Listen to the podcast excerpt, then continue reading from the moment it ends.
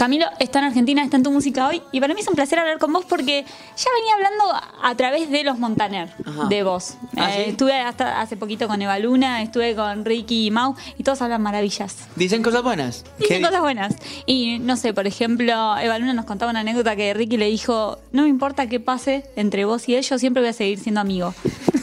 Ay, qué lindo Ricky. ¿Y qué dijo Mau? Mau, Mau, Mau, seguramente no. No. bueno, no sé, Eva nos contó esa anécdota. Pero bueno, nos toca hablar de Tutu.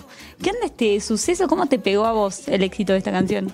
Me sigue pegando con, con mucha alegría, con, con mucho amor. Cada día recibo una noticia nueva, eh, una buena noticia con esta canción, ¿sabes? Es muy fuerte, ha sido como que me estoy acostumbrando a tener solamente buenas noticias por la mañana. Me llegan pantallazos, estamos de primeros en tal país. La gente, eh, la canción ahora es el himno de no sé qué cosa.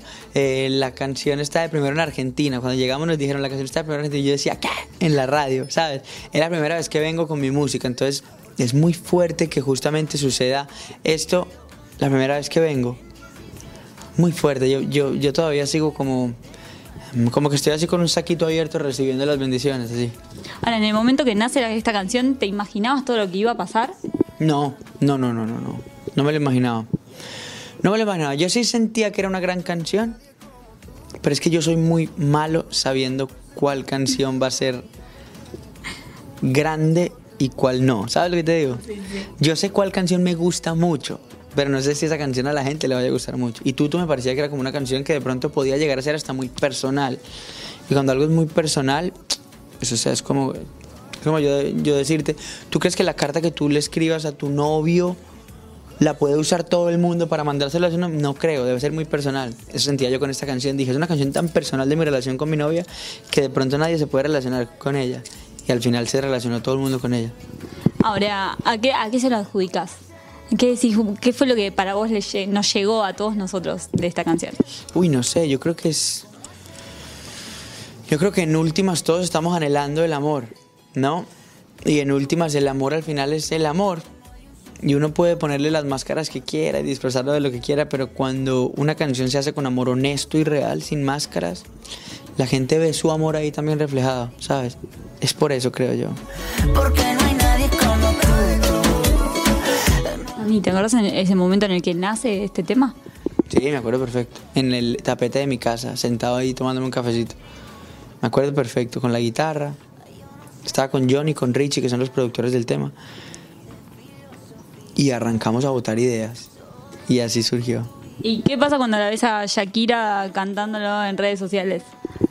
Me volví loco, me volví loco. Cuando eso pasó yo no lo podía creer, me lo mandaba a todo el mundo. ¿Viste esto? ¿Viste esto? ¿Viste esto? Fue muy fuerte, fue muy fuerte, muy fuerte. Es, eh, muy especial, o sea, yo, yo les pido que ustedes imaginen qué pasa si un día Shakira sube una, can- una, una cosa de ustedes y dice, amo lo que está haciendo esa persona. Es como, ¿qué? Muy fuerte. Ahora veía en, tus redes sociales, en una de las publicaciones, que posteabas un video en el que explicabas, yo tengo miedo de que la gente, de que uno al ser artista, la gente como que se aleje de, de eso, como que sienta que a uno no le pasan las mismas cosas o que vive una vida como diferente. Eh, si tuvieras que definirme vos la vida de Camilo hoy, ¿cómo sería? Yo podría jugar a parecer ser el artista así que vive unas cosas que nadie más vive, ¿sabes? Como yo soy lo máximo y ustedes no son lo máximo. Yo podría jugar a eso, ¿sabes? Pero no tiene sentido para mí. Yo la verdad tengo más en común con cualquier persona que esté viendo al otro lado de esta cámara, esta vaina. Es, soy una persona enamorada de lo que hace, eso sí, enamorada de lo que hace, que le dedica cada minuto de su vida a eso que ama, em, que quiere cambiar el mundo y que lo está haciendo de a poquititos con lo que tiene de la mejor manera que puede. Enamorada de la vida, una persona enamorada de- del, amor como tal y como vehículo. Em, y en esa medida me parezco a todo el que está allá del otro lado también. Todo lo que hacemos lo hacemos por amor. Amor a diferentes cosas, pero por amor. Y, y me siento una persona chiquitita, ¿sabes? Chiquitita viviendo cosas muy grandes. No te digo yo y digo, sí, mira, mi colega, jaja, Pedro es lo máximo. Yo también soy lo máximo porque estoy al lado de él. No, yo, yo ahí estoy haciendo cara seria, viste, para la foto. Pero en realidad, si esa foto fuera un poquito más honesta, yo estaría... el- Ahí estaría él quietito y estaría yo al lado de él mirándolo, babeando así. Porque yo soy una persona pequeñita viviendo cosas gigantes. ¿Cómo hacer para no quererte? Es la primera vez que tengo la oportunidad de, de entrevistarte. ¿Cómo arrancás vos en la música? ¿Cómo son esos primeros pasos? Hmm, no sé, tú, tú sabes que yo a veces pienso que los primeros pasos fueron los primeros pasos que hice cuando me presenté al reality, que me presenté hace 12 años. Pero te digo que yo creo que mis primeros pasos fueron en los hombros de mi papá, cuando tenía como 3 o 4 años, viendo las bandas de guerra pasar. Ven que pasaban decían Y ese yo veía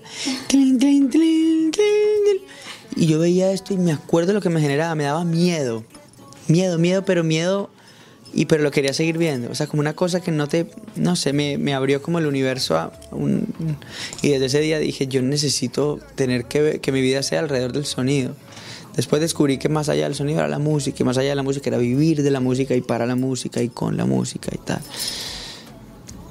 ¿Y, y cuándo empezaste a escribir? ¿Cuándo empezaste a componer? Mal, No. muy, no, porque te puedo decir que desde los siete años empecé a escribir mal.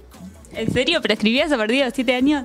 Eh, Pero mal, muy mal, muy mal. No digas, wow, mira, y Camilo empezó a escribir. así". No, canciones horrorosas. Sí, pero supongo que todos esos primeros pasos y todo lo que fuiste haciendo te llevó a lo que hoy haces, ¿o no? Sí, claro. Son unos pasos que quiero mantener ahí como en un cajón guardados, pero, pero sí, sí, los, los recuerdo con mucho amor. Mí. Si me dice que. ¿Y los Montaner cómo llegan a tu vida? La otra vez hablaba con Mau y Ricky sobre los retiros, por ejemplo, que hacen de composición. Eh, ¿Cómo repercuten ellos en, en tu carrera? Mm, yo estaba pasando por un momento en mi vida en que todas las puertas estaban cerradas, todas. Y, em, y fue solamente el día en que Mau y Ricky y Montaner y Ricardo vieron en mi música lo que ni siquiera yo estaba viendo. No es que yo te dijera, yo era una persona que yo sabía lo, lo, lo que yo tenía, pero nadie más lo veía. No, yo tampoco sabía lo que yo tenía, esa es la verdad. Y Ricardo y Mau y Ricky sí lo veían. Y me decían, tú sabes que tú estás para cosas grandes. Y yo decía, pero bueno, yo creo que mi momento más grande ya pasó. Yo pensaba eso, ¿sabes? Entonces fue muy fuerte porque, porque yo, em, en un momento en que estaba renunciando a la idea de que mi lugar era en la música, ellos voltearon a ver y me dijeron, no, espérate que lo mejor está por venir. Vamos a meternos al estudio. Y en el estudio, escribiendo eh, para ellos, para otros artistas, fue que empezamos a, avanzar en, en colectivo, en conjunto. Bueno, Baluna nos contaba que en realidad vos conquistaste a su familia cuando se enteraron que vos le habías compuesto una canción, Media Luna. Así fue. Yo le compuse Media Luna a la pulga y ella se la mostró a, a sus papás, a, su, a sus papás y a sus hermanos. Muy fuerte, porque ella no me dijo que se los iba a mostrar. Me hubiera muerto de la vergüenza si, si yo sabía que se los mostraba, porque es como que tú le quisieras mostrar así a Usain Bolt. Mira, Usain Bolt, estoy aprendiendo a gatear. Eso, ¿sabes? Es como... Así me sentía yo. Entonces ella se los mostró y, y ahí fue que empezó todo. Con esa canción creo que fue que empezó todo. Ahora, ¿es Eva, por ejemplo, una gran fuente de inspiración? Porque primero vio en tú, tú, todos tienen que ver un poco con tu historia también de amor con ella. La pulga es una fuente inagotable de inspiración. Ella es, ella es eh, infinita, ¿no? Entonces, eh, cada día descubro cosas nuevas de ella, cada día me imagino cosas nuevas con ella también. Entonces, incluso las canciones que no, que no son honestas con nuestra historia, son honestas con universos que me imagino con ella.